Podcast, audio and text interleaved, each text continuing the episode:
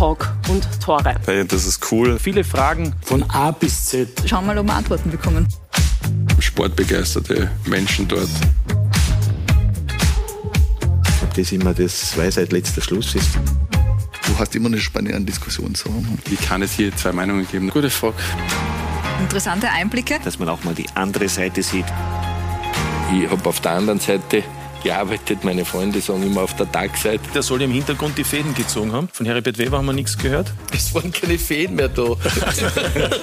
ja, und da schließt sich der Kreis. Der Kreis endet immer dort, wo er beginnt. Eine runde Sache.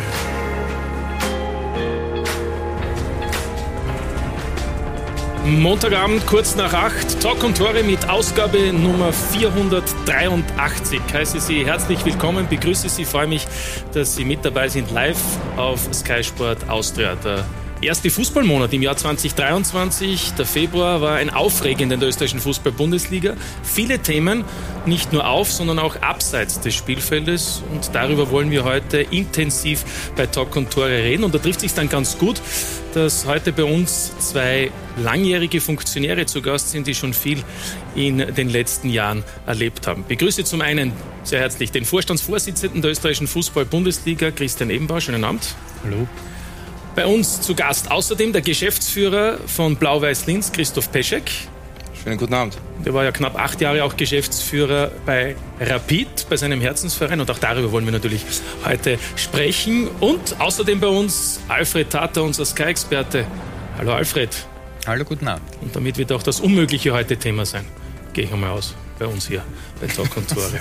Also, und wenn Sie natürlich Fragen haben und Meinungen, dann einfach über die sozialen Medienkanäle den Versuch starten. Das ein oder andere werden wir auch hier heute mit Sicherheit für Sie beantworten können. Das Hauptthema in den letzten Tagen mit Sicherheit, egal mit wem man gesprochen hat, äh, im österreichischen Fußball, das Thema Schiedsrichter oder auch Videoschiedsrichter. Christoph, äh, Entschuldigung, Christian Ebenbauer, ähm, Sie waren am Freitag live bei der Eröffnung im neuen Linzer Stadion, Lask gegen Austria Lustenau. Und da war die, die Mutter aller Fehlentscheidungen, oder ich weiß nicht, ob man das noch sagen darf, Vater aller Fehlentscheidungen jedenfalls, ein äh, Elfmeter, der so nicht zu geben war. Wie haben Sie eigentlich das auch wahrgenommen, beziehungsweise auch die Reaktionen danach empfunden? Ja, das war durchwegs interessant, vor allem bei der imposanten Stadioneröffnung. Also wirklich, das Stadion kann man nur gratulieren dem Lask, aber ich war eben oben beim Präsidenten, beim Sigmund Gruber und wir haben uns das Match gemeinsam angesehen und ich bin dann wirklich nach der Szene sofort hineingelaufen und habe mir das am, am Bildschirm angesehen und bin rausgekommen und was Presse. Das ist, das wird nicht geben, also das wird Käufer sein. War dann doch einer, äh, wie wir natürlich nachher alle drinnen gestanden sind und die Szene gesehen haben. Äh, wie gesagt, der Marc Janko hat es im Vorsprung gesagt, da gibt es keine zwei Meinungen. Äh, die Fehlentscheidung war leider eine fatale. Äh, und ich meine, man sieht es dann als Verantwortlicher und als Bundesliga oder wenn man in dem Business arbeitet, sieht man immer ein bisschen mit anderen Augen. Und ich war dann, ja, so im Moment, wenn das passiert ist, na bumm, was wäre jetzt eigentlich, wenn es umgekehrt wäre, nämlich im anderen Strafraum. Und, ich glaube, dann wäre ein oder andere Amok gelaufen.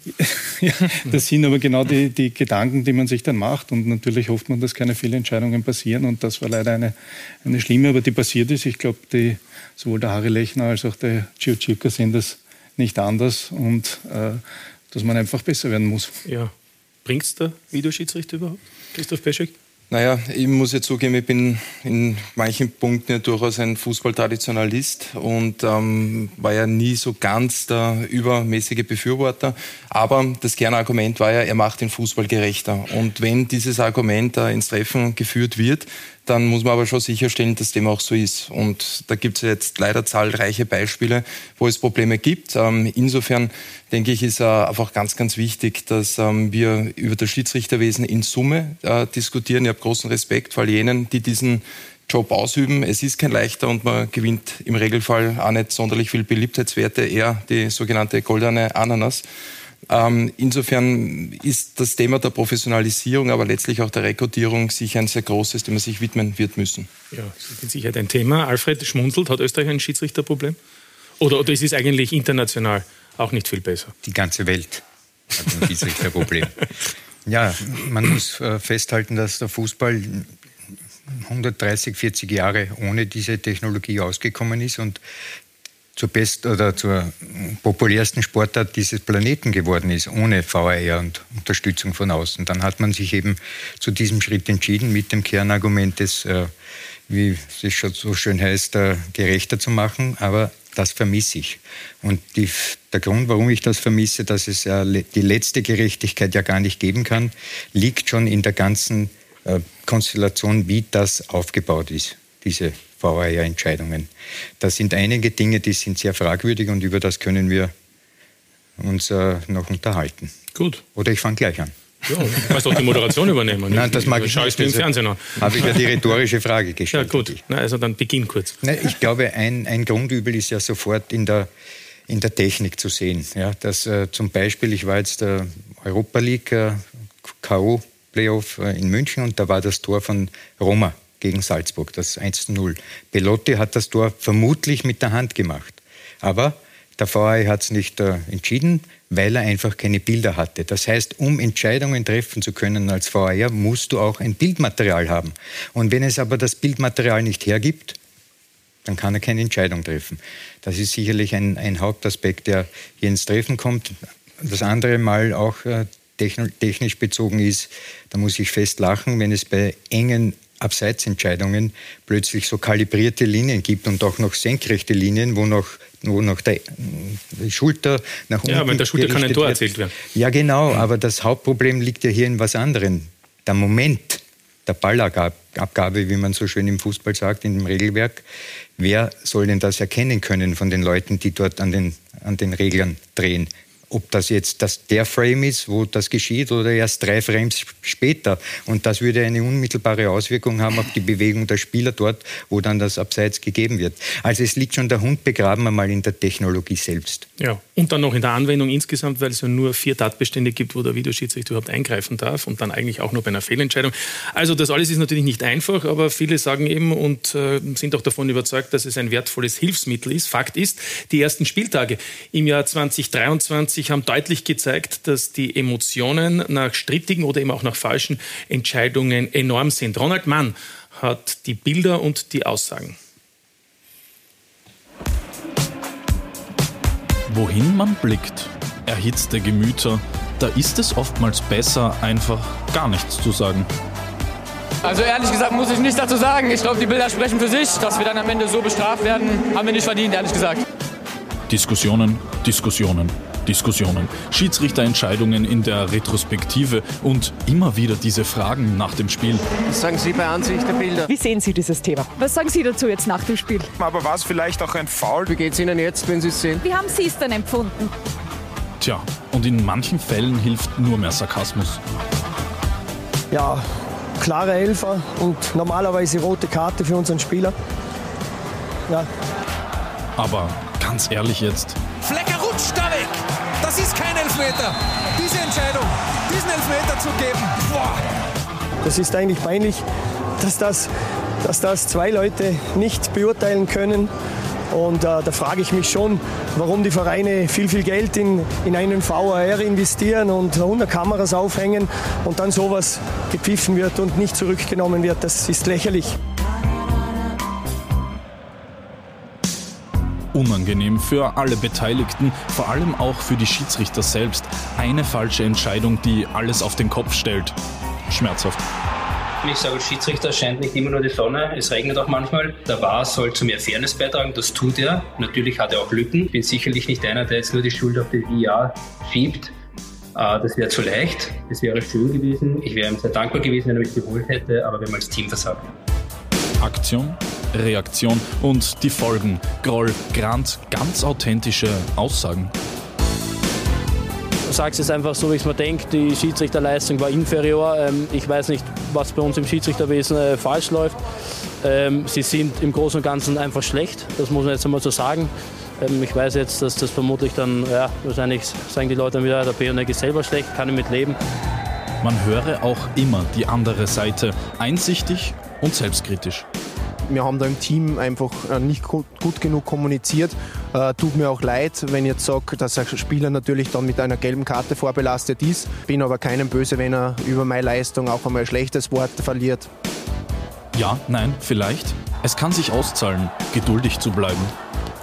Ich habe es halt schon im Internet gesehen, dass da ein paar den Tor gemacht haben und man dachte, ja, wenn ich auch so treffe, mache ich es vielleicht auch. Der VAR polarisiert kaum eine Woche ohne Debatten. Es ist so, dass äh, wenn man schon dieses Werkzeug zur Verfügung hat, den VAR, dann äh, äh, sollte man es auch schaffen, mit diesem Werkzeug zu arbeiten. Es stehen Menschen dahinter, aber äh, ich denke, dass da schon ein, ein Potenzial drin wäre. Immer cool bleiben, immer ruhig bleiben, denn es wird wohl auch in Zukunft nicht ohne Diskussionen gehen. Ja, am Ende, am Ende durfte er jubeln. Die, die Kübauer, das war noch in der Pause beim Stand von 0 zu 0. Bevor wir über den Videoschiedsrichter reden, vielleicht noch eine Frage an den Bundesliga-Vorstandsvorsitzenden. Die Aussage da von Raphael Behonek, kann das Folgen haben? Stichwort Ethikrat. Sie dürften ja eine Anzeige erstatten als Vorstandsvorsitzender. Es, es, wir haben es auch diskutiert heute. Äh, es wäre nicht die Ethikkommission, es wäre eher der Senat 1 in dem Fall. Also Straf- und. Platz ist. Äh, wir sehen davon ab. Ja, weil? Wir haben keine Anzeige das aus unserer Sicht äh, nicht beleidigend ist und äh, deswegen auch nicht den Tatbestand erfüllt, dass irgendeine Beleidigung stattgefunden hat. Gut, dann haben wir das auch gleich mal geklärt. Kosten-Nutzen-Rechnung ist da angesprochen worden von Lustenau-Trainer Mader. Völlig richtig, ist ein wesentlicher Punkt für uns. Äh, seit Beginn, ich meine, es ist kein Geheimnis, der Videoschiedsrichter kostet uns eineinhalb Millio Millionen im Jahr. Also die Vereine äh, der, der Admiral-Bundesliga ist, ein, ist ein, wesentlicher, ein wesentlicher Punkt und sind massive Kosten eben mit dem Punkt, dass das Spiel gerechter werden soll. Ich bin da völlig beim Harald Lechner, dass es grundsätzlich so ist. Also das ist ein Punkt, wo ich nicht ganz beim Frede bin. Äh, insgesamt gesehen natürlich, aber es geht um die Frage vom Weiterkommen und wie wird es gerechter allgemein bei, Wichtig, bei, der Wichtigkeit des Spiels oder bei der Wichtigkeit von Toren, Entscheidungen äh, und dass man natürlich auch die österreichische Schiedsrichterbelegschaft irgendwann weiterkommen will oder irgendwann auch wieder zu Große, Großereignissen kommen will und das natürlich äh, nur mit einem Videoschiedsrichter geht. Ich glaube, insgesamt ist es unfragwürdig, dass der Videoschiedsrichter wichtig ist und gut ist, dass er besser werden muss, aber auch.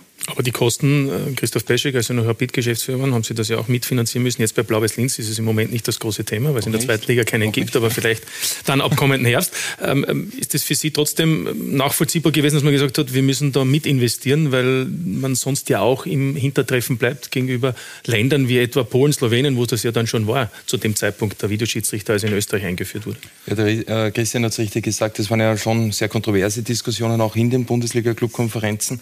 Äh, und letztlich war das Argument immer wieder, es geht um sehr, sehr viel. Stellen wir uns vor, äh, entscheidendes Spiel, wenn es geht um einen internationalen Startplatz und das wird dann entschieden durch eine krasse Fehlentscheidung dann wurde das Argument eben ähm, oder gebracht, ähm, es geht ja auch um mehr Gerechtigkeit, also um solche Fälle dann auch bestmöglich ähm, sicherzustellen, dass da keine krassen Fehlentscheidungen stattfinden.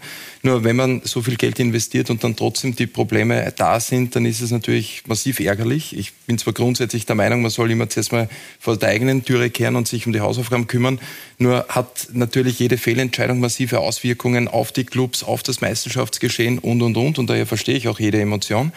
Ähm, ich denke aber, das ist ja nur ein Beispiel dafür, ähm, dass wir in vielerlei Hinsicht, äh, was den Fußball in Österreich anbelangt, aber insbesondere auch im Schiedsrichterwesen, Schritte nach vorne machen müssen. Ich erinnere mich an eine Diskussion, gefühlt jetzt eh schon seit acht Jahren, immer wieder auf die Frage hin, setzen wir die besten Schiedsrichter ein für die herausforderndsten Spiele oder entscheidet das Bundesland? Also ich nenne ein Beispiel, ich finde es ja bis heute kurios.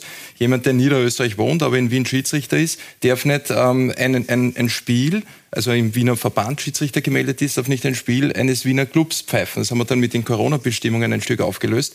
Aber bis heute merkt man ja, dass man da zurückhaltend ist, ängstlich ist, obwohl alle Trainer, Sportdirektoren und Geschäftsführer gesagt haben, wir glauben nicht, dass jemand absichtlich schlecht pfeift, ähm, weil er aus einem Bundesland kommt oder gut oder wie auch immer, sondern es geht darum, dass wir die Besten finden. Und anhand solcher Diskussionen sieht man schon, dass wir einfach viel mehr nach vorne kommen müssen und ich füge auch hinzu, es geht auch um das Thema der Rekrutierung. Denn ähm, ich bin der Meinung, und das ist auch einer der, der Nachwehen möglicherweise von Corona, wir müssen auch schauen, dass die Kinder und Jugendlichen für den Fußball in Summe begeistert werden. Und denn je mehr Menschen für den Fußball begeistert äh, sind, spielen auch selber Fußball, beziehungsweise sind vielleicht dann auch motivierbar für eine Schiedsrichterfunktion, wenn es selbst als Profi nicht reicht. Nur wenn ich eine Kampagne mache, beispielsweise mit Wir lieben Leder, wo ich am Anfang nicht gewusst habe, ob das eine Werbung für einen Sadomaso-Club ist, dann darf ich mir ja da nicht wundern, wenn das nicht so in der Zielgruppe ankommt. Mag, durchaus so sein. Man könnte aber auch wie in Deutschland vielleicht die Clubs noch mehr in die Ziehung nehmen, dass die selbst auch dafür sorgen, dass Schiedsrichter ausgebildet werden, weil man muss es ja auch dazu sagen, für alle, die es nicht wissen, die Schiedsrichter unterstehen dem österreichischen Fußballbund und nicht der Bundesliga, auch aus durchaus nachvollziehbaren Gründen. Äh, ist da vielleicht auch etwas Nachholbedarf gegeben oder vielleicht auch noch mehr Antrieb von der Bundesliga insgesamt auch erforderlich? Das ist der Kernpunkt der ganzen Diskussion. Und ich darf seit 2008, seitdem die Schiedsrichter eben beim ÖFB sind und auch von der UEFA vorgeschrieben ist, dass sie beim ÖFB sind, äh, wir ja dann im ständigen Kreislauf wieder diskutieren. Wir hatten damals schon eine, eine große Kampagne mit Schiedsrichtergewinnung, wenn man sich erinnern kann, mit der Katte Strasser zum Beispiel, mit Karriere mit FIF, äh, wo man versucht hat, Schiedsrichter zu gewinnen. Wir haben jetzt 2018, als wir vom ÖFB-Präsidium aus eine Arbeitsgruppe der ich drinnen sitzen durfte und wo wir ja durchwegs dann auch im Dezember 2020 im Präsidium einen, einen Maßnahmenkatalog beschlossen haben, einstimmig, mit einer Enthaltung oder Gegenstimme, aber grundsätzlich mit großer Zustimmung, wo das Hauptthema von uns getrieben, die Schiedsrichtergewinnung, Rekrutierung, das ist der Hauptpunkt. Und da muss man sagen, das ist ja genau die Thematik, die wir sehen, äh, wenn wir die Berichte sehen, wenn man weiß, wie die Schiedsrichter und wenn man auch Kinderfußball schaut, wenn man, wenn man vom Kinder bis zum Erwachsenenfußball, das Problem ist, wer tut sich's noch an? Mhm. Egal welche Marketingmaßnahmen man setzt, weil äh, das Problem ist halt, dass wir schon in der Basis keine Schiedsrichter haben. Wenn man mit den Landesverbänden spricht, wo ja die erste Tranche quasi kommt, weil es kommt ja aus den Landesverbänden, kommen die Schiedsrichter, werden dann und steigen dann auf mit einem sehr langen Vorlauf. Das ist eines meiner Hauptthemen immer gewesen in der Arbeitsgruppe, dass man mindestens sieben Jahre braucht, äh, ist, ist die Antwort, die ich bekommen habe, äh, dass man überhaupt in die Bundesliga kommen kann. Äh, was aus meiner Sicht zu lang ist, wenn man sagt, man will beispielsweise Ex-Profis oder man will auch Fußballer, die vielleicht mit 25 nicht mehr so gesundheitlich Fußball spielen können, auch dann noch in die Schiedsrichterkarriere bekommen. Und dass man hier, ja, wir in der Bundesliga nie ein Problem haben werden, dass wir zu wenig Schiedsrichter haben. Das ist ja bei uns, ja, aber das Problem ist halt die Qualität, weil umso mehr von der Basis kommen, umso höher ist die Qualität auch unten. Und deswegen ist das der Keypoint aus meiner Sicht in der ganzen Diskussion. Wir brauchen mehr Schiedsrichter an der Basis und müssen diesem Berufsbild, wenn man so sagen will, und es ist in einer gewissen Form auch ein, ein Berufsbild und, und dieser Freizeitaktivität auch ein bisschen mehr, bisschen mehr Respekt äh, zuschreiben. Das ist ein gutes Stichwort, Respekt, Alfred. Ich glaube, es ist ein gesellschaftliches Problem. Es gibt Länder, ich sage einmal die Insel oder auch zum Teil in Italien, wo der Schiedsrichter an sich ein ganz anderes Ansehen genießt als etwa in Österreich oder in Deutschland.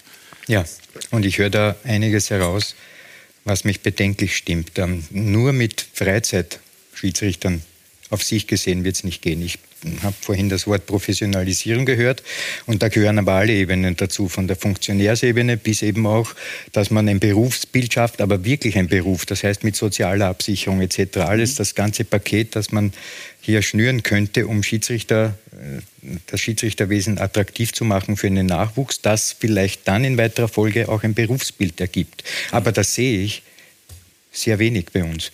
Zum Beispiel ein Indiz dafür ist, dass es keinen österreichischen Schiedsrichter mehr gibt seit Jahren, die ganz große Spiele lenken dürfen und leiten, weil es auch ein Politikum ist. Und da sind wir viel zu defensiv aufgestellt, finde ich. Also ich glaube, dass man hier viel viel intensiver nach vorne preschen könnte, indem man bei der UEFA ähm, Vortragende ähm, ins, ins, Land holt, etc., etc. Es geht um Geld letztlich. Das ist ja und das, das ist eine Aufgabe des ÖFB, muss man ganz natürlich, ehrlich sagen. Natürlich, es ist eine Aufgabe des ÖFB und das Geld zur Verfügung stellen, das ist jetzt die Aufgabe, die alle Beteiligten hier sich über, zu überlegen hätten.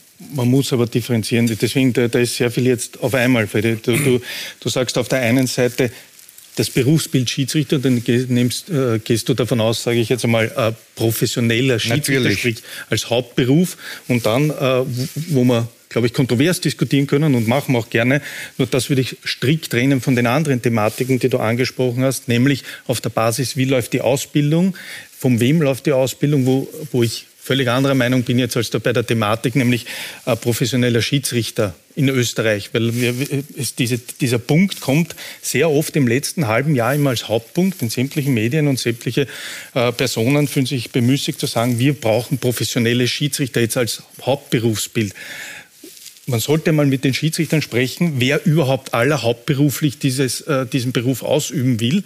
Und vor allem, was mir noch viel wichtiger ist, aus meiner Sicht, wir zahlen für einen Hauptberuf. Wenn ich immer das Argument höre, äh, es, wird, es wird nicht bezahlt, also es wird nicht ordentlich bezahlt, also das, äh, sehe ich ein bisschen anders und das waren auch die Diskussionen, die wir bei der letzten Gebührenerhöhung vor mittlerweile fünf Jahren hatten, wo es darum gegangen ist, ja, wir sollen eigentlich so wie in der Schweiz, aber ob die Schiedsrichter dann hauptberuflich oder nebenberuflich, ist ja eher der Wunsch von den Schiedsrichtern. Und das ist ein, ein, ein wesentlicher Punkt, wo man nicht einfach immer vorbei sagen kann, okay, jetzt macht einer, äh, jetzt wird einer mit, mit 20 sagt, jetzt ich werde Schiedsrichter, hört mit zwischen 45 und 50 auf und was macht er dann? Und da gibt es viele, die einen Hauptberuf haben und diesen Hauptberuf auch äh, nachgehen wollen. Da würde ich ganz gerne kurz einen, einen Gedanken noch zum Ausdruck bringen. Ich verstehe die Argumentation. Ich glaube aber, das eine, das hast du jetzt so richtig gesagt, die Frage, wie lange brauche ich, um auch Bundesliga pfeifen zu dürfen, ist viel zu lang, definitiv. Das ist der eine Aspekt. Aber der andere Aspekt ist, ähm, wir fragen jetzt jene, die schon betrifft. Möglicherweise gibt es aber Menschen, die sogar bereit dazu wären, wenn es eine vernünftige Entlohnung gibt und auch Rahmenbedingungen, ähm, die das erst möglich machen. Das heißt, wir dürfen nicht nur jene sehen, die diesen Beruf schon ausüben, sondern auch jene, die vielleicht die Bereitschaft hätten, wenn die Rahmenbedingungen bessere sind. Also insofern glaube ich schon, dass man da ähm, vielleicht ein bisschen mehr über den Tellerrand blicken sollten, wiewohl ich schon verstehe, dass man aber ja mit den Betroffenen noch viel mehr reden muss, um auch nachzufragen, wo, wo drückt aus ihrer Sicht der Schuh, weil prinzipiell bin ich auch der Meinung, man soll lieber mit Leute reden als über sie. Tatsache ist eines, Verzeihung kurz, Christian, ähm, Tatsache ist eines, das ist jetzt ein Schiedsrichterthema, wie man das Schiedsrichterwesen verbessern könnte. Das ist ein eigenes Kapitel. Wir reden aber über den VAR. Mhm. Da hat eine Professionalisierung überhaupt keine Bedeutung aus meiner Sicht, sondern die Problematik beim VAR ist auch in England gegeben, in Deutschland gegeben. Dort gibt es Profischiedsrichter. Also das hat sich ja doch nicht, genau. nicht äh, verbessert dort. Weil im Wesen, und da muss ich dir widersprechen, im Wesen des VAR sind eben Dinge drinnen, die dem Ganzen äh, sozusagen eine, einen Rückwärtssalto verleihen. Nämlich zum Beispiel auch die Sache mit, dem, ähm, mit der Verschiebung der, der Ermessensgrundlage. Ein Schiedsrichter auf dem Spielfeld hat ja einen, einen Spielraum mhm. bei Entscheidungen. Und wenn er jetzt eine Entscheidung trifft und dann geht diese Entscheidung zum VAR, dann ist genau dasselbe dort. Auch der hat einen Ermessungsspielraum. Ja, das heißt, na, die richtige oder die gerechte Entscheidung wirst du nie finden, weil es immer Menschen gibt, die eine Entscheidung treffen müssen aufgrund ihrer Subjektiv. Wahrnehmung oder subjektiven Einschätzung. Und das ist der Kern der Problematik. Ja, aber das wirst du immer haben. Natürlich, eben. Deshalb wirst du nie Gerechtigkeit kriegen. Nein. Das, was wir uns wünschen, auch wenn es darum geht, um viel Geld. Ein Pfiff kann zum Beispiel bei Lustenau einiges entscheiden. Vielleicht Top 6 oder eben nur unten zu bleiben, aber aber das ist richtig. Laut Duden ist ja Gerechtigkeit, Alfred, darf ich für dich erwähnen, ja, äh, dass jeden das Recht gleichermaßen gewährt wird. Ist nie möglich weil es ja eben nur zu bestimmten Fällen überhaupt einen Videoschiedsrichter gibt. Ich, wollte nur beim Videoschiedsrichter bleiben, weil das auch Alfred Tata äh, erwähnt hat und, und zwar gesagt hat, ähm, der Videoschiedsrichter, egal ob er professionell ist oder nicht, im Einsatz am Freitag war ja zum einen auf dem Spielfeld Österreichs Nummer eins Harald Lechner und zum anderen Videoschiedsrichter war Petro Czokirka. Das ist äh, einer von sieben internationalen österreichischen Schiedsrichtern, der übrigens im Vorjahr, Alfred, das Finale der U17-Europameisterschaft geleitet hat. Äh, zuletzt waren das die Herren die ein Nachwuchsnationalländerspiel ein Finale geleitet haben, die Herren Benke und Plautz in den 1990ern. Also insofern einer, in dem viel Hoffnung gesteckt wird. Fakt ist, er hat diese Fehlentscheidung mitverantwortet und wir haben vor der Sendung mit ihm gesprochen. Aus äh, zeitlichen Gründen mussten wir das aus Termingründen vorher aufzeichnen. Und meine erste Frage an Petro Czokirka, den Videoschiedsrichter vom Freitag, war, ob er sich in den letzten Tagen doch mehrfach gewünscht hat, die Uhr nochmals auf Freitag kurz vor halb elf am Abend zurückdrehen zu können. Ähm, ja, wahrscheinlich äh, eine Million Mal ähm, wäre mir recht gewesen, wenn ich ja eine zweite Chance bekomme, äh, um das, ähm, diesen folgenschweren Fehler äh, nicht zu machen. Viele fragen sich ja, wie kann der Videoschiedsrichter hier ein Foul erkennen? Wieso war Ihre Wahrnehmung da genauso wie jene vom äh, Schiedsrichter auf dem Spielfeld von Harald Lechner? Ähm, also es ist jetzt nur eine, nur eine Erklärung und soll definitiv keine Ausrede sein. Ähm, also ich habe vom Spielfeld aus die Kommunikation bekommen, dass ähm, für Harald ein Beinstellen äh, stattgefunden hat äh, und bin dann in die Prüfung der Bilder gegangen. Und äh, in dieser Prüfung der Bilder gibt es ein Bild, wo, wo man diesen Kontakt interpretieren könnte. Und ich habe einfach das große Ganze aus dem Blick verloren durch die Prüfung der Bilder und bin einfach ähm, auf die, die falsche Fährte äh, gekommen und, und habe das große Ganze äh, nicht mehr so rational abprüfen können, wie, wie, ich, wie man es hätte sollen. Also zum besseren Verständnis, für Sie war es eben keine Fehlentscheidung und dadurch auch kein Hinweis an den Schiedsrichter, sich mittels On-Field Review selbst noch einmal ein Bild von dieser Situation, von dieser Aktion zu machen. Ähm, nein, also es, äh, ich habe dann schon, ich habe einfach erst später wirklich erkannt, dass es eine, ein, ein Fehler ist, äh, eine klare Fehlentscheidung. Äh, und ähm, dadurch, dass ich die Bilder mir mehrmals angeschaut habe, öfters und öfters, ähm, habe ich einfach die, die, die, Bilder falsch interpretiert. Ich habe das große Ganze einfach nicht ähm, rational ähm, abwerten, also einfach äh, werten können, äh, um, um das in, der, in dieser Stresssituation zur richtigen Entscheidung zu kommen. Ja, Sie und auch äh, Harald Lechner haben sich ja mittlerweile auch in anderen äh, Medien, beziehungsweise ist es nachzulesen, auch gegenüber den Lustenauern entschuldigt. Die Frage ist immer wieder, wie können solche Fehler in Zukunft minimiert werden? Ich weiß schon, darüber wird sehr oft gesprochen, aber was nehmen Sie für sich mit? Was werden Sie in Zukunft anders machen in dieser Funktion als Videoschiedsrichter? Ähm, mir einfach den, diesen Zeitstress äh, nicht selbst aufzuerlegen, ähm, zu einer Entscheidung zu kommen, sondern wirklich äh, in so großer wie möglicher Ruhe äh, das äh, Bild zu, zu bearbeiten, zu agieren, ähm, um zu einer richtigen Entscheidung zu kommen äh, und nicht ähm, die Qualität der Arbeit ähm, der, der Geschwindigkeit ähm, wegen zu, zu vernachlässigen. Ja, und Sie halten also trotzdem, trotz dieser Kritik, die es da von allen Seiten gibt, den Videoschiedsrichter für ein wertvolles Hilfsmittel für den Schiedsrichter? Äh, die, diese Entscheidung war leider keine Werbung, aber das, dessen bin ich mir bewusst. Aber Fakt ist, dass der, der Videoschiedsrichter eine große Hilfe ist für uns Schiedsrichter. Ähm, in dem Fall ähm, habe ich dem Schiedsrichter diese äh, Hilfe fälschlicherweise nicht gewährt. Äh, aber in vielen anderen Fällen ist das eine enorme Hilfe und, und macht das Ganze viel gerechter. Ja, die Kritik ist ja insgesamt enorm, natürlich auch aufgrund dieser Entscheidung da vom Freitag. Viele werfen ja auch äh, den Schiedsrichtern, nicht nur Ihnen vor, dass ähm, nach Sympathie und Tabellenstand entschieden wird. Also ein, ein, sehr heftiger Vorwurf ist jetzt auch aktuell etwa in einer Vorarlberger Regionalzeitung zu lesen. Wie gehen Sie damit um? Ähm, ich, ich, glaube nicht, dass das unbedingt auf Personen bezogen ist, erstens einmal. Und zweitens einmal, wenn ich kann in dieser Bruchteil von Sekunden am Spielfeld, geschweige denn dann als VR, wo ich viele Bilder sondieren muss, äh, um zu einer Entscheidung zu kommen, da, da gibt es keine Sympathie, da gibt es nur ein rationales Abrufen äh, von, von Bildern, von, von Entscheidungsgrundlagen, ähm, die dazu führen, dass ich eine Entscheidung treffe.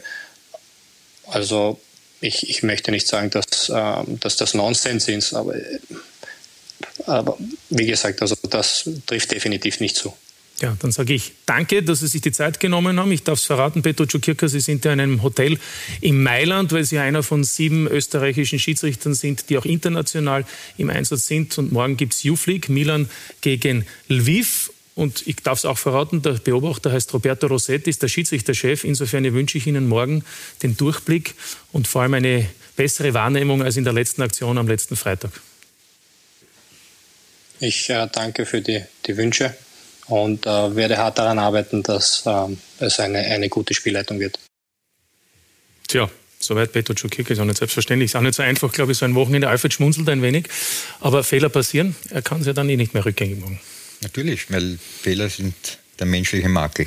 Ich warte nur auf den Tag, wo mein Schiedsrichter dann sagt äh, zum, zum Spieler, warum er ein schlechtes Stellungsspiel gehabt hat oder, oder die Großchance vergeben hat oder der Torhüter, der gepatzt hat. Haben wir ja schon gehabt. Ach so, den Schiedsrichter? Ja, ja. ja, in den Interviews danach, wenn dann irgendwelche Fehler waren, haben wir schon gehabt. Das war so vor 15 Jahren. Ja, das kann mich an ein paar Aussagen erinnern, wo dann gesagt hat, hat der eine einfach verschossen. Ja, ja ist ja auch so. Ne? Alle machen Fehler. Abschließend vielleicht zu dem Thema noch. Es gibt heute noch ein eine Stellungnahme des Vorstandes von Austria Lustenau, wo äh, Christian Ebenbauer ein runder Tisch irgendwie verlangt wird oder zumindest in Erwägung gezogen wird als Initiative, um das alles zu verbessern. Also wir sitzen ja schon am runden Tisch, aber ist es etwas, wo Sie glauben, dass noch Gesprächsbedarf besteht? Das Wichtige ist einmal, es wird durchgehend gesprochen. Also wir haben keine Woche, wo wir nicht massiv mit dem ÖFB und vor allem mit den Schiedsrichterverantwortlichen des ÖFB kommunizieren, durchgehend. Und gerade bei so einem Spiel wie am Freitag im Linz, wo das Spiel das erste Mal in einem Stadion stattfindet, wo allein die Einrichtung des VR äh, wieder viel mehr Leute dort sind als sonst bei einem normalen Spiel.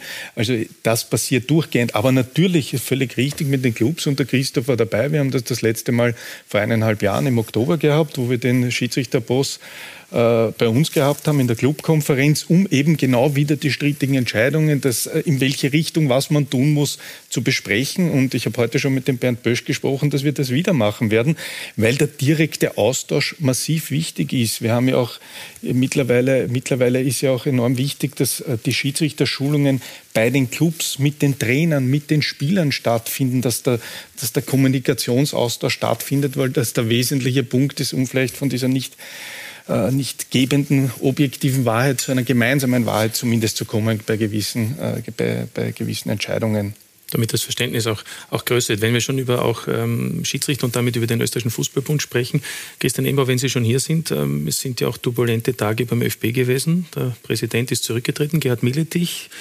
aktuell Johann Gartner, sein Interimsnachfolger. Ähm, es steht eine Neuwahl an. Mhm. Die Bundesliga hat drei Stimmen. Eine davon äh, sind Sie, die anderen sind die beiden Aufsichtsräte Philipp Tonhauser und Christian Jauch, also Admir und Sturm, vertreten die Bundesliga. Wird es so sein, dass die Bundesliga wieder en bloc die drei Stimmen vergibt? Erste Frage. Und zweite Frage, präferieren Sie eine interne oder eine externe Lösung? Erste Frage äh, ist relativ einfach. Aus meiner Sicht sollte die Bundesliga immer geeint auftreten und das äh, ist im Normalfall oder zu 99 Prozent auch der Fall. Äh, zweite Frage, für mich geht es nicht um intern oder extern. Ich bleibe dabei, aus meiner Sicht gehört einmal die Satzung bedacht und die Satzung überarbeitet, äh, beziehungsweise, äh, und ich kann nur einen Keypoint daraus, äh, daraus hervornehmen. In den Satzungen gibt es zwei Organe, nämlich auf der einen Seite die Geschäftsführung und auf der anderen Seite den Präsidenten des ÖFB. Bei beiden steht, dass sie den Verband nach außen repräsentieren oder beim einen steht repräsentieren, beim anderen steht nach außen vertreten. Äh, das ist für mich schon eben ein Punkt, der genau diesen Interessenskonflikt, der wir da jetzt äh, lange Zeit und sehr intensiv leider und mit großem Schaden für den österreichischen Fußball diskutiert haben, äh, einfach einmal besprechen sollten und ob das nicht besser geht. Und ich bin überzeugt, dass es besser geht. Aber also Sie präferieren das Modell Bundesliga? Wo das der Vorstandsvorsitzende das Modell nach außen viel mehr repräsentieren als der Aufsichtsratsvorsitzende. Da gibt es mehrere Modelle. Also es gibt, man, man kann es auch, wenn man es wenn rein faktisch sieht, wenn man sich jetzt in Europa umsieht, ist das ungefähr so eine Drittellösung auf Verbandsebene. Ich rede jetzt nicht von Ligaebene, weil das ist schon was anderes, aber auf Verbandsebene, dass es durchwegs äh, auf der einen Seite, so wie beim ÖFB, den ehrenamtlichen Präsidenten gibt, wie es seit Jahr und Tag beim ÖFB ist. Es gibt auf der anderen Seite aber auch den geschäftsführenden Präsidenten, aber das ist eben dann der Geschäftsführer. Also da gibt es nicht einen Geschäftsführer und einen Präsidenten, sondern der Geschäftsführer heißt gleichzeitig Präsident. Und die dritte Variante ist eben, dass man so einen Präsidenten neben der Geschäftsführung hat, der auch ein quasi, da sind wir dann beim Schiedsrichterthema, so einen Auslagenersatz, aber auch mehr Zeit genau. dafür aufwendet. Mhm. Äh, also so quasi frei beruflich, wenn man so sagen will. Also das sind so die Modelle und da gibt es äh, viele Möglichkeiten. Ich bin nur überzeugt davon, dass klar sein muss, wer vertritt nach außen. Und wenn die Medien natürlich einen Präsidenten haben, will man immer mit dem Präsidenten sprechen. Nur der Präsident ist halt ein ehrenamtlicher Präsident und die Geschäftsführung ist hauptamtlich tätig mhm. und, und, und hat deswegen auch natürlich normalerweise nie einen Interessenskonflikt. Sonst wird es schwierig, glaube ich. Sie sagen, es ist nicht ein Schaden für die, für die Öffentlichkeit. Fakt ist natürlich, entscheidet es dann immer, wie die Nationalmannschaft agiert. Wenn die sich vielleicht für die Europameisterschaft qualifiziert 2024, dann sind natürlich alle wieder sehr zufrieden. Es gehen ja schon die ersten Spiele los im März im neuen Linzer Stadion, die beiden Heimspiele in der Qualifikation gegen Estland und Aserbaidschan. Und Christoph Peschek, weil Sie hier sind, es gibt den Vorstoß von Ralf Rangnick im Allianzstadion, Länderspiele auszutragen. Ich kann mich erinnern, Sie waren da immer skeptisch. Ähm, jetzt als Blau-Weiß-Linz-Manager sehen Sie es anders. Es ist immerhin ein Stadion, das ja auch von der öffentlichen Hand mitfinanziert wurde. Ja, die Frage äh, muss man jetzt an meine Nachfolger richten, in erster Linie. Und aber Sie haben sicher Meinung. Ja, über Meinung, aber ähm, ich bin ja prinzipiell jemand, der ähm, lieber nach vorne schaut als in den Rückspiegel. Im mein konkreten Fall ist ja mein Vorgänger auch quasi mein Nachfolger, der ja damals die Verhandlungen mit der Stadt Wien geführt hat und welche Argumente er da ins Treffen geführt hat oder nicht. Werner Kuhn. Werner Brun, genau, ähm, muss man ihm dann fragen, beziehungsweise auch, ähm, habe ich mir jetzt selber nochmal angeschaut, das Anrainerprotokoll von 2014, wo er mit dabei war und ja quasi in Aussicht gestellt hat, dass es keine höhere äh, Frequentierung mit Spielen gibt. Also insofern ist die Frage an ihm äh, und die Verantwortlichen des SKP zu richten, aber als Blaues Linz äh, verantwortlich und Geschäftsführer sage, zum Beispiel dann in unserem neuen Donauparkstadion ähm, wäre es ähm, jedenfalls mit angedacht und die, die, die Möglichkeit ist dann gegeben, äh, Frauennationalteamspiele äh, zu absolvieren. Ja, also zum Beispiel auch die U21 oder was. Es gibt ja heute übrigens einen Artikel im Profil, äh, wo auch nochmal drinnen steht, dass es sehr wohl auch, wenn es um den Nutzungsantrag geht, dass da enthalten ist, dass sehr wohl auch Länderspiele ähm, durchaus möglich sind und das auch so beantragt worden ist. Alfred, würdest du das für eine gute Idee finden, wenn die Nationalmannschaft auch im Allianzstadion agiert? Ja, prinzipiell würde ich es für eine noch bessere Idee empfinden, dass man endlich ein Nationalstadion hat. Also das ist ein, eine große Baustelle eigentlich. Das Happelstadion ist einfach nicht mehr geeignet für. Hast du die, die finanziellen Mittel dafür schon locker gemacht? Ich spiele Euromillionen und hoffe auf den großen okay. Gut, aber ja, natürlich finde ich es in Ordnung, dass man daran denkt, auch äh, Spiele in den Bundesländern zu machen. In Klagenfurt hat man ja das schon getan. Äh, die neue äh, Raiweisen Arena ist ja auch eine Möglichkeit, dass man hier vielleicht in Zukunft Nationalspiele hat. Also die Idee prinzipiell finde ich für gut, ja. Ja, gut, dann wollen wir das auch so festhalten. Christoph Peschek, also Sie waren ähm, mittlerweile eben, eben Geschäftsführer bei Blau-Weiß Linz. Sie waren mehr als ein Jahr Vizepräsident bei Rapid, danach ähm, knapp acht Jahre Geschäftsführer Wirtschaft, sind im Herbst zurückgetreten. Ähm, sind die Tränen schon getrocknet? Ja, ich meine, es war ja kein Geheimnis, dass das Ganze für mich eine emotionale Geschichte war. Ähm, boah, ist jetzt auch, denke ich, hinlänglich bekannt, dass ich einfach eine große emotionale Verbundenheit äh, seit Kindesaltern zum SK Rapid hatte. Insofern habe ich die Funktion auch immer ähm, mit Freude und Demut und auch Respekt vor dieser Verantwortung ausgeführt.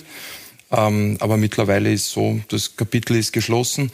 Ähm, neue Menschen sind nun äh, oder andere Persönlichkeiten sind nun äh, federführend für den SKP tätig. Da wünsche ich Ihnen auch alles Gute dafür. Und ich bin voller Freude und Datendrang für meine neue Funktion bei Blaues Linz. Aber ja, ja die Tränen sind getrocknet. Ja. War das der bitterste Moment in Ihrer beruflichen Karriere bisher?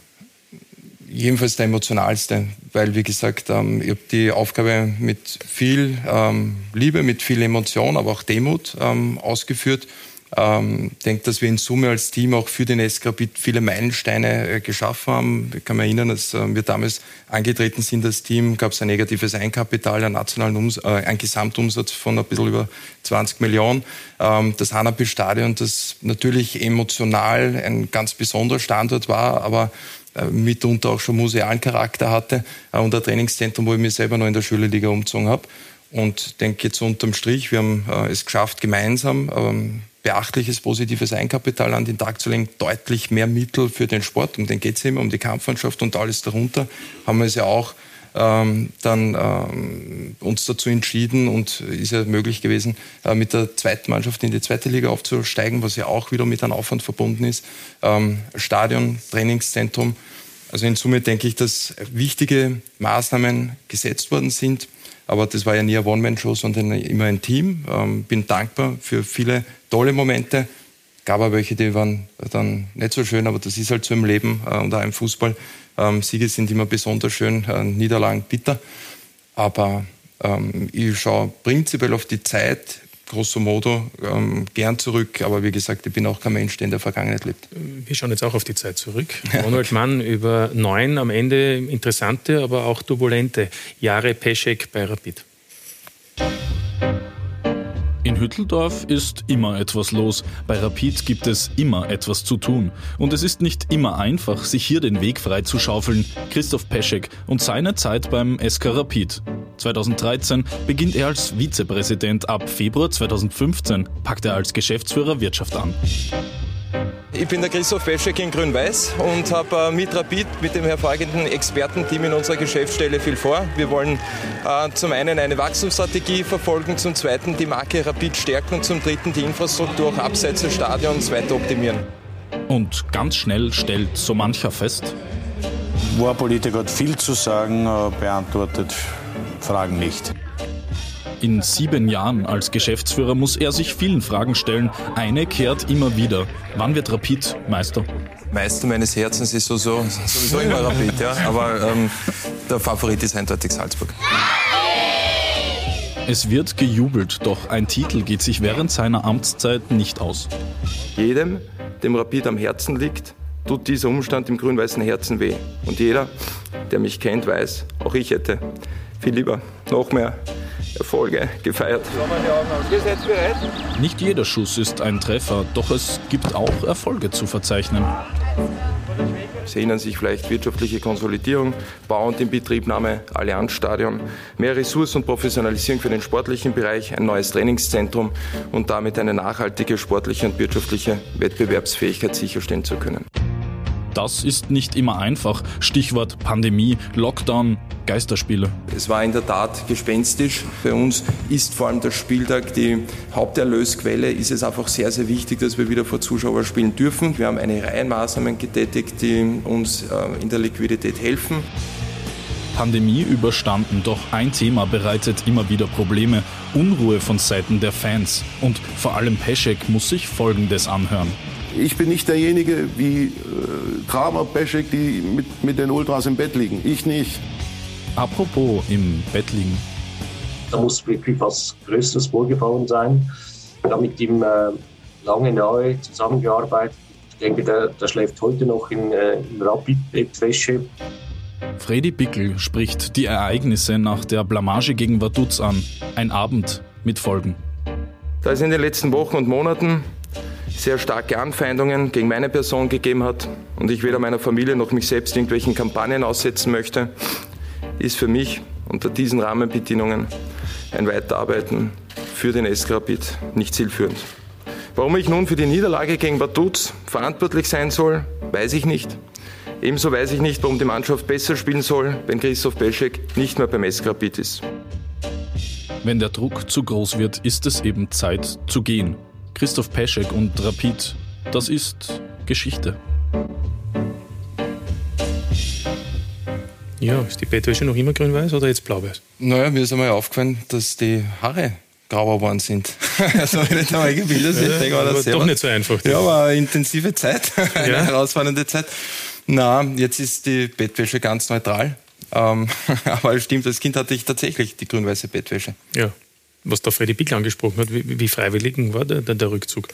Na, es war einfach für mich dann unterm Strich ähm, so, dass äh, negative Energie äh, zu spüren war ähm, in, auf sehr, sehr vielen Ebenen und eh, wie ich es damals formuliert habe, weiterarbeiten für mich nicht zielführend war.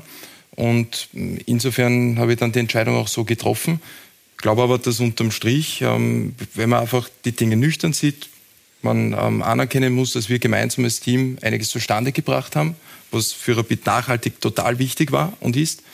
Ähm, aber die, die Entscheidung habe ich so getroffen und eh, wie zuvor auch erwähnt, bin generell niemand, der zu viel in den Rückspiegel schaut. Da ist immer die Gefahr groß, dass man die Herausforderungen der Zukunft übersieht. Ja, es hat ja geheißen, auch die Fans haben da das ihre dazu beigetragen, der harte Kern. Sie haben sich sehr oft sehr schützend vor den Rapid-Anhang gestellt, also vor die Westtribüne. Ähm, war das im Nachhinein immer so klug oder würden Sie es jetzt wieder so machen? Na, ich habe halt immer versucht, ähm, wenn man so will, dieses Gesamtkunstwerk Rapid in einer Balance zu halten. Und natürlich gibt es total viel ähm, Interessensgruppen, total viel Menschen, ähm, denen Rapid am Herzen liegt, ähm, Rapid bewegt. Und ja, da waren da und dort auch nicht immer äh, rhetorische Sternstunden von mir mit dabei. Ähm, das mag schon sein, aber trotzdem habe ich es halt als mein Aufgaben oder meine Aufgabe auch gesehen, mitunter Reputationsschäden für mich in Kauf zu nehmen, um den Club in Summe zu schützen. Würde ich heute für Blaues Linz genauso machen, weil ich halt immer der Überzeugung bin, als Geschäftsführer ähm, hat man nicht nur die schönen Tage, sondern gibt auch herausfordernde Momente, wo man aber für den Club versuchen muss, ähm, alle ähm, Interessensgruppen so gut wie möglich in der Balance zu halten. Ist oft gelungen, nicht immer. Ähm, aber wie gesagt, das zu beurteilen können jetzt andere tun. Ich ähm, habe natürlich auch viel nachgedacht. Aber jetzt gibt es ohnehin neue Persönlichkeiten in der Führung, die das sicherlich auch nach bestem Wissen und Gewissen machen werden. Wir haben eine Zuschauerfrage ähm, an Sie. Ähm, am besten sagen Sie uns gleich was dazu. Wie ist das Verhältnis zu Steffen Hoffmann nach Ihrem Abgang von Rapid? Ja, der Steffen Hoffmann ähm, ist Rekordspieler beim SK Rapid. Wir haben ihn auch nach seiner aktiven Karriere ähm, versucht, immer ähm, zu fördern, zu unterstützen. War er dann auch insbesondere in den letzten Jahren äh, als Talentemanager, äh, Talentemanager und anderen Funktionen äh, im sportlichen Bereich ähm, mit dabei. Gerade die letzten Jahre auch beim Zoki Barisic, wie der Zoki noch Geschäftsführer war, ähm, besonders nah. Jetzt hat er eine äh, Funktion als Geschäftsführer. Ähm, da wünsche ich ihm auch alles Gute. Aber äh, ich habe ihn auch in den letzten Wochen nicht mehr gehört. Er hat viel um die Ohren, ich auch. Ja. Kann er den Job? ich wünsche ihm alles Gute dafür. Aber ich ist jetzt auch nicht mehr Aufgabe, das zu beurteilen oder zu bewerten. Ähm, er traut sich den äh, Job zu und im Sinne vom SK Rapid ähm, wünsche ich ihm auch alles Gute dafür. Alfred, ähm, man sagt ja auch nach, dass gerade Steffen Hoffmann und auch Werner Kuhn, der im Moment auch nochmals Wirtschaftsgeschäftsführer von Rapid ist, also der Vorgänger und der Nachfolger von Christoph Peschik, dass die ja auch wesentlich daran beteiligt waren, dass es äh, diese Veränderung insgesamt auf Clubebene gegeben hat. Äh, inwieweit glaubst du, war das dann letztlich auch ausschlaggebend für den Rückzug von Christoph Pesche? So tief ins Herz von Rapid möchte ich nicht blicken, aber ich möchte doch äh, etwas dem Christoph noch herauslocken.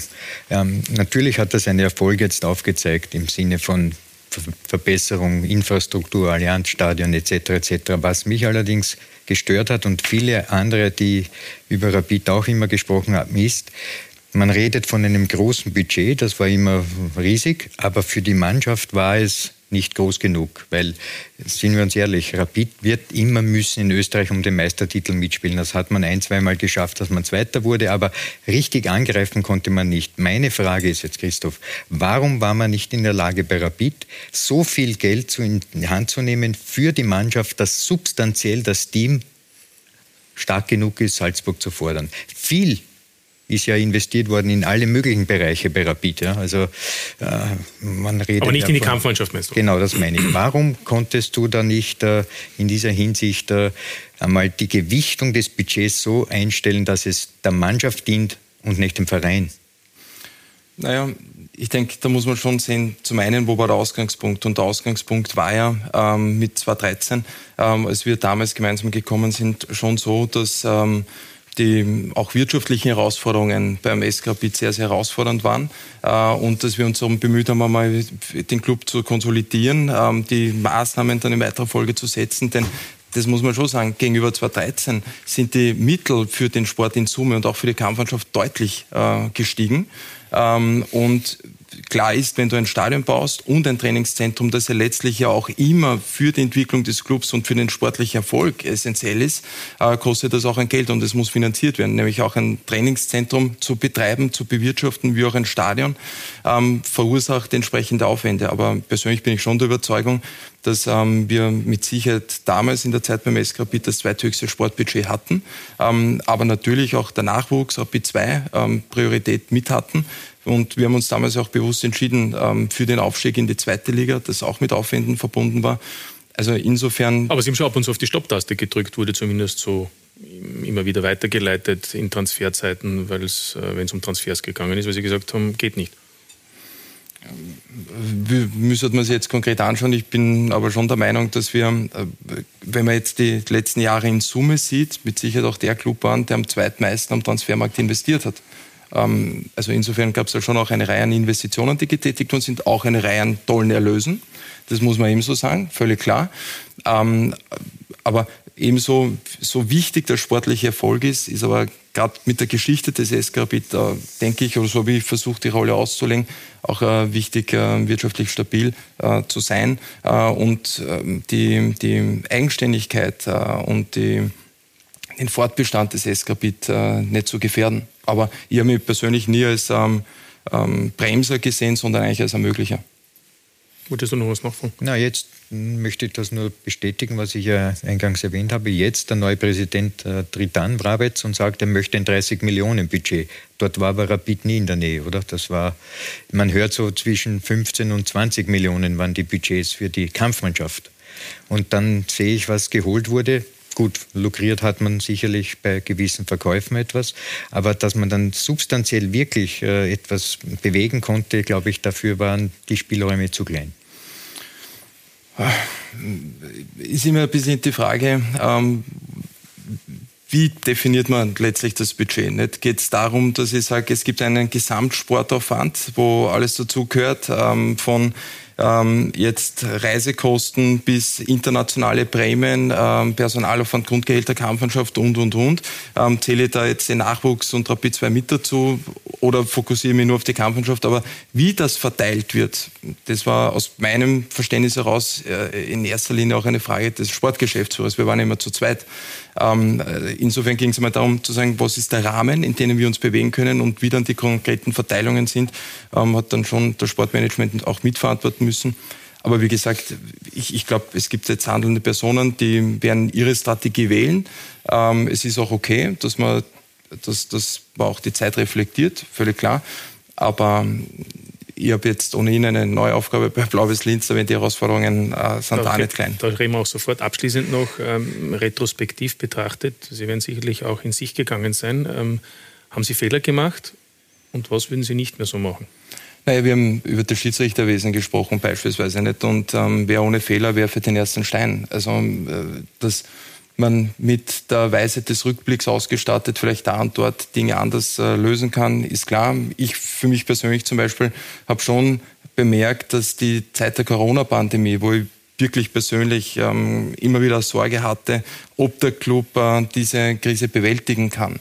Ähm, schon bemerkt, dass der Rucksack der Verantwortung, der ohnehin immer schwer wiegt als Geschäftsführer, da schon nochmal deutlich äh, schwerer war.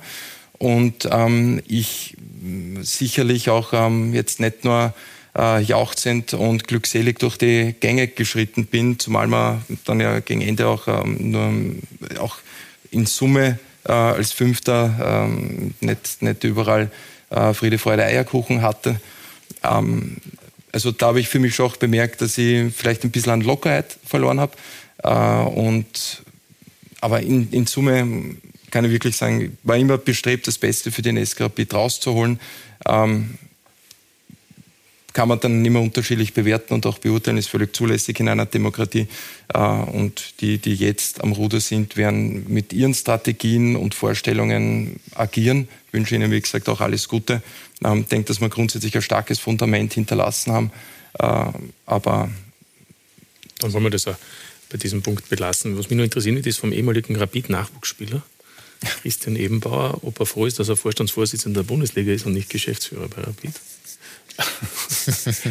Ich glaube, das sind unterschiedliche, in der Ausprägung doch sehr unterschiedliche, unterschiedliche Aufgaben, äh, aber ich glaube nicht weniger herausfordernd in der einen oder anderen Form. Und gerade wenn der Christoph Corona anspricht, ich glaube, da waren gerade wir im Fußball, es war eine sehr, sehr herausfordernde Zeit und, und wirklich, da hat man so richtig gemerkt, wie, wie, wie, wie gepumpt wird durchgehend, wo eigentlich überall alle gesagt haben, ist wieder mal alles runtergefahren und es war wirklich 24-7. Deswegen verstehe ich total, was er, was er sagt von der Zeit. Und der Unterschied ist halt, er hat eine große Masse hinter sich gehabt. Wir in der Bundesliga Geschäftsstelle haben unsere derzeit 25 Mitglieder mit sehr vielen unterschiedlichen Interessen. Die Interessen gehen von ganz unten in der zweiten Liga bis ganz oben in der Champions League und dass da nicht immer dieselben Richtungen eingeschlagen werden wollen, ist auch klar. Ist auch eine Herausforderung, ist klar. Und spannend wird es auch, Christian Ebenbauer natürlich. Sie beobachten das, auch wenn Sie nicht dann die Entscheidungen treffen, was das Lizenzverfahren betrifft. Am kommenden Freitag müssen die Unterlagen für die kommende Saison abgegeben werden, welche Teams dann das Pickel bekommen, um auch in der kommenden Saison mit dabei zu sein. Wie entspannt gehen Sie in das heurige Verfahren, so was Sie so mitbekommen von allen Clubs? Sie hören ja auch alle Sorgen und Nöte der einzelnen Teams. Die Entspanntheit der Erfahrung äh, nach 20 Jahren in dem Job äh, äh, wird man ein bisschen ruhiger, aber natürlich, man hofft, dass alle das Pickel bekommen, wie du so schön sagst. Äh, und am besten auch alle, die aus der dritten Leistungsstufe in die Admiral zweite Liga kommen wollen. Äh, aber natürlich, wir, wissen, wir wissen alle, dass es, dass es Themen gibt bei Clubs, sei es jetzt wirtschaftlicher Natur, sei es jetzt infrastruktureller Natur. Und aber ich hoffe, dass im Rahmen des Prozesses dann alles positiv beendet wird und wir keine, keine Absagen haben. Ja, ein Sorgenkind mit Sicherheit, äh, vor allem was das Wirtschaftliche betrifft, ist ja der Lokalrivale von Rapid, die Wiener Austria. Und wir sind jetzt live verbunden mit dem Vorstand der Austria Wiener AG, Gerhard Grisch. Danke fürs Dabeisein. Schönen Abend. Schönen guten Abend ins Studio. Hallo. Herr Grisch, ist schon alles sortiert für den Freitag, für die Abgabe oder störe ich Sie jetzt gerade bei den letzten Zetteln, die Sie irgendwo herauskramen? Es, es ist schon vieles sortiert und es muss noch vieles äh, äh, entsprechend aufbereitet werden, um dann pünktlich, fristgerecht äh, unsere Unterlagen abzugeben. Aber konkret gefragt, wie schwierig wird es oder wie zuversichtlich sind Sie, dass die Austria in der ersten Instanz die Lizenz erhält? Das war ja auch im letzten Jahr nicht der Fall. Ja, ich habe ich hab ja immer gesagt, dass diese Aufgabe schon eine herausfordernde Aufgabe ist. Ein Lizenzierungsprozess äh, ist, äh, ist natürlich anspruchsvoll. Dazu muss man natürlich sagen, dass wir äh, aufgrund der Geschichte ein paar zusätzliche Aufgaben ähm, äh, zu erfüllen haben. Ich sage jetzt neben dem Budget einen, einen Abschluss geprüft von einem Wirtschaftsprüfer, also auch einen Halbjahresabschluss. Wir müssen eine Fortbestandsprognose abgeben und das ist natürlich noch anspruchsvoller. Aber ich bin zumindest sehr zuversichtlich, dass wir das äh, entsprechend alles abliefern können und werden.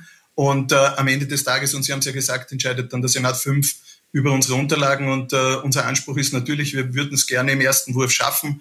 Und äh, schauen wir mal, wie die Reaktionen auf unsere äh, unsere Unterlagen sein werden. Ja, Mitte April gibt es dann also den Spruch, die Entscheidung der ersten Instanz. Dann wäre die Möglichkeit, über das Protestkomitee im schlimmsten Fall auch noch über das neutrale Schiedsgericht die Lizenz zu halten. Können Sie ausschließen, dass es wie im Vorjahr einen Fristverzug äh, beim Jahresabschluss gibt, beziehungsweise gegeben hat? Denn das war ja mit ausschlaggebend dafür, dass es dann einen Punkteabzug gegeben hat und auch eine Geldstrafe.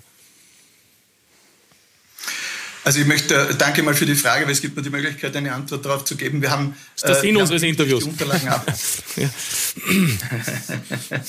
wir, wir, haben die Unterlagen auch damals pünktlich abgegeben. Es hat schlussendlich nur ein einziger Punkt gefällt und das war das Testat äh, vom Wirtschaftsprüfer, das man uns auch zugesagt hat und dann äh, aus äh, verschiedenen Gründen, die beim Wirtschaftsprüfer liegen, uns dann nicht gegeben hat. Äh, am Ende waren die Unterlagen der Jahresabschluss eins zu eins ident mit dem, was wir im Jänner abgegeben haben und da hat es keinen Punkt, keine Ziffer gegeben, die anders äh, äh, abgebildet war. Ähm, jetzt zu Ihrer Frage. Ähm, ich, ich kann es nicht ausschließen und äh, darum habe ich gesagt, das ist eine Entscheidung des Senat 5 und äh, der Senat 5 wird dann Rückfragen stellen, die wir dann beantworten werden und dann hoffe ich doch, dass äh, unsere Argumentationslinie klar ist, dass wir ähm, das Budget für nächste Saison abgesichert haben. Ähm, Sie haben natürlich ein Team, das Ihnen da natürlich unter die Arme greift. Ähm, die Frage ist natürlich, wie wichtig wäre auch externe Hilfe in so einem Verfahren oder gibt es das auch bei der Wiener Austria? Was immer Sie mit äh, externe Hilfe im Verfahren meinen. Äh, ich sage, wir haben externe Hilfe, weil wir viele Partner, Sponsoren, auch Gremienmitglieder haben, die uns in dem Prozess immer wieder unterstützen. Äh, und äh, diese externe Hilfe haben wir natürlich. Ähm, äh, sonst müsste ich Sie bitten, die Frage zu konkretisieren. Ja, externe Hilfe heißt auch noch Know-how einzukaufen, unter Anführungszeichen, das unterstützt, um eben einen positiven Lizenzbescheid zu erhalten. Na, also bei, bei dem Prozess war in meinem Team immer auch externes Know-how dabei. Wir haben, äh, ich habe es kurz erwähnt, auch eine Fortbestandsprognose äh, vom, vom ersten Tag an schon vor dem Investoreneinstieg äh, zu erstellen gehabt. Und äh, ich habe dann äh, meine, mein Team verstärkt durch externes Know-how, die diese Fortbestandsprognose begleitet, unterstützt haben. Und wir müssen äh, als gesamtes Team auch die Wirtschaftsprüfer von unserer Strategie, von unseren Ziffern überzeugen. Also hier sind schon einige externe äh, Know-how-Träger, Experten dabei, die uns auf dem Prozess begleiten und unterstützen. Ein Thema möchte ich noch ansprechen, Herr Grisch, zuvor aber mit Christian Ebenbau, dem Vorstandsvorsitzenden, und zwar es geht um die sogenannte Eigenkapitalregel. Das ist ein Lizenzkriterium, im Moment noch Lizenzkriterium C, also nur eine Empfehlung. Da geht es darum, das negative Eigenkapital unter Anführungszeichen jährlich um 10 Prozent zu reduzieren. Negatives Eigenkapital, also nichts anderes als Schulden abzubauen. Ähm, das ist für viele eine Lex Austria. Nein. Christian Eber, ist es nicht so? Nein, es ist absolut nicht so. Das ist eine UEFA-Vorgabe, also ist in ganz Europa ausgerollt worden. Eine UEFA-Vorgabe, dass in sämtlichen 55 Mitgliedsverbänden der UEFA diese Bestimmung, genauso wie beispielsweise die Frauenfußballbestimmung oder die CSR-Bestimmung, dass hier mehr gefördert werden muss äh, von den zu lizenzierenden Clubs. Äh, und genauso war diese eine UEFA-Vorgabe unter anderem auch wieder beherrschender Einfluss. Also das ist keine Lex Austria ist aber natürlich die, im derzeitigen Stadium für die Austria ein wesentliche, eine wesentliche Neuerung in den Bestimmungen, äh, dass man in den nächsten Jahren doch eine Aufgabe vor sich ja, hat. Ab 2024 ist es dann ein B-Kriterium, bedeutet, dass es eine, eine Forderung ist. Das heißt, es würde bei Nichtbeachtung eine Sanktion geben. Alfred schüttelt den Kopf und ab 2025 ist ein A-Kriterium. Dann muss es so sein, ansonsten erhält man keine Lizenz. Bitte. Ja, ja, aber Die Transparenz ist mir recht schleierhaft. Wer, wer sagt, wie viel Schulden ein Verein hat? Wenn ich jetzt Barcelona hernehme, da munkelt man von einer Milliarde, die müssen dann 100 Millionen äh, wenn Sie in österreichischen Bundesliga spielen wollen, schon, ja. Nein, aber Nein, es gilt in Rapid, ist in Spanien gleich, gleich wie in Österreich. Eh, aber wer bekommt Einblick komplett? Das, ja, ja, das ist die gute Frage. Ja. Naja, in, in erster Linie natürlich die lizenzgebenden Organe, nämlich mit dem Wirtschaftsprüfung, was der Gerhard ganze, hallo Gerhard, was der Gerhard ganze Zeit angesprochen hat, mit dem Testat, äh, dass man das Testat des Wirtschaftsprüfers mit einer positiven Fortbestandsprognose braucht und dabei eben auch die Prüfung des negativen Eigenkapitals, also die Bilanzen und der Christoph und der Gerhard wissen das ganz genau, egal wie viele Unternehmungen, Kapitalgesellschaften, Verein konsolidiert und einzeln werden alle vorgelegt und werden genauestens geprüft. Die Verträge nicht, aber die Bilanzen an sich, die und der Wirtschaftsprüfer selbst hat ja auch sämtliche Verträge. Natürlich, wenn gemogelt wird, solange es nicht aufgedeckt wird, klar. Aber grundsätzlich äh, ist, es, äh, ist es schon offen und bei uns in Österreich muss man ja auch sagen, umso mehr, weil die Clubs ja sowieso sehr transparent arbeiten mit ihren und, und die Geschäftsberichte veröffentlichen, genauso wie die Bundesliga selbst. Da weiß ich nicht, wie es in Spanien Genau, ist. weiß ich jetzt auch nicht, aber ich frage Gerhard Krisch, mit, was die Eigenkapitalregel betrifft für die Zukunft, ist es machbar für die Wiener Austria 10 Prozent jährlich an Schulden, am negativen Eigenkapital zu reduzieren? Natürlich ist es machbar und natürlich müssen wir das im Auge behalten. Und äh, ich, äh, das Wort Mogeln hat mir, hat, hat mir ein Schmunzeln ins Gesicht gezaubert. Ich muss auch dazu sagen, äh, um das auch klarzustellen, als AG, es gibt Gesetze, denen ich unterliege, wo ich auch persönlich hafte. Also hier, hier darf und wird nicht gemogelt. Und ich hoffe, das gilt auch für alle anderen. Äh, und klar, das ist ein Auftrag, den wir haben, äh, den wir auch äh, in unserer Strategie so, so jetzt eingebettet haben. Und wir müssen versuchen, ähm, die Schulden abzubauen das ist ganz klar. Äh, wenn ich jetzt nur ein anderes Beispiel nehme, und Christoph Beschk hat gesagt, dass er auch mit negativem Eigenkapital vor einigen Jahren begonnen hat. Äh, wenn Sie äh, nach Berlin schauen, ich glaube, Union hat 15 Jahre gebraucht, um dort zu landen, wo sie heute sind. Auch negatives Eigenkapital abzubauen, das heißt natürlich konsequentes, hartes Arbeiten, vielleicht auch unpopuläre Maßnahmen und Entscheidungen zu treffen. Ähm, aber anders wird es nicht funktionieren. Das wissen wir bei der Wiener Austria, das wissen unsere Gremien. Und, und darum sage ich, ja, wir werden das schaffen und äh, müssen jetzt alles vorbereiten, dass das in den nächsten Jahren in die Richtung sich entwickelt. Ja, dann sage ich danke, dass Sie hier uns Auskunft gegeben haben und hoffe, dass bis Freitag dann alles funktioniert, auch wenn es dann harte Zeiten werden, möglicherweise in den nächsten Jahren noch. Danke, Gerd Griesch, schönen Abend. Dankeschön, schönen Abend, auf Wiedersehen. Stichwort Lizenz, Christoph Peschek, Blau-Weiß-Linz. Wird es auch heftig? Im Sinne von eng oder wird es oder wird's ein, eine Gmadewiesen, wie man im Fußballjargon sagt? Gmadewiesen ist immer relativ nah. Ähm, wir haben ein ähm, sehr engagiertes Team in der Geschäftsstelle. Äh, vor allem die äh, Stefanie kümmert sich da sehr großartig um die Lizenzierung und ich gehe davon aus, dass wir äh, grundsätzlich die Lizenzkriterien erfüllen werden. Ähm, aber das noch wichtigere ist, dass man das Wenn ja mal sportlich schaffen muss. das ist die Grundvoraussetzung. Ja, genau. Ja.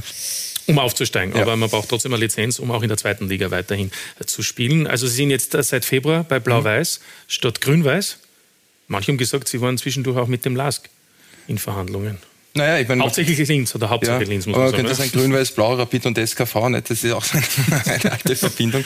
Na, ähm, ist eine spannende Aufgabe, aber für mich kann ich offen sagen, ein paar so Faktoren ähm, in meiner Entscheidungsfindung mit berücksichtigt, weil es auch Angebote aus dem Ausland gab und sowohl im Fußball wie auch außerhalb, ähm, wo ich an der Stelle mir echt auch bedanken möchte, generell für die zahlreichen, es waren ja gefühlt dann über 1000 Zuschriften ähm, seit dieser Pressekonferenz.